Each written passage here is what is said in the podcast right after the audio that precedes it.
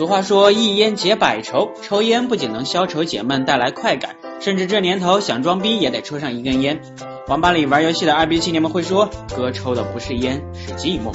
高冷的文艺青年们抱着吉他唱，陌生的人啊，请给我一支兰州。人们在尼古丁带来的快感和焦油带来的冲劲中陶醉，吸吸复吸吸，而无法自拔。众所周知，尼古丁又名烟碱，是导致吸烟成瘾的主要物质，而焦油则是烟草烟气粒中除水分和烟碱以外所剩下的部分。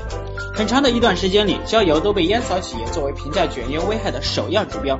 一般认为，焦油含量较低的香烟危害也更小。那事实是不是这样？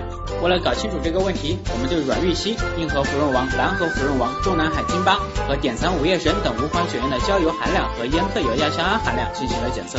其中，烟特有亚硝胺是烟草中特有的一种致癌物，它的含量较低的香烟危害也自然相对较低。事实看来，虽然五款香烟的焦油含量都符合近年来我国卷烟焦油量不断下降的趋势，但检测结果都比它们烟盒上标的值要高。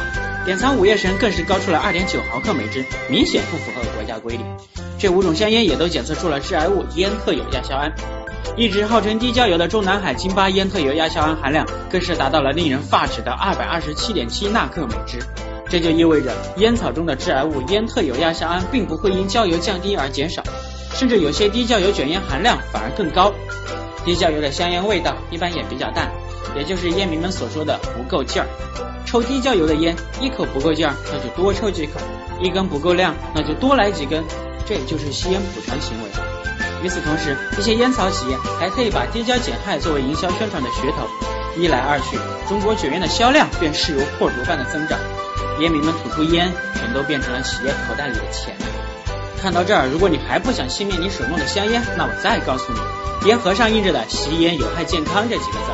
并不像岛国爱情动作片前面烦人的警告“不满十八岁禁止观看”那样，可以对它视而不见。撸撸更健康，吸烟尾的早。吸烟不仅能够致癌，还可能导致阳痿，所以可别光顾着抽烟装逼，却弄得连岛国爱情动作片都没法看了。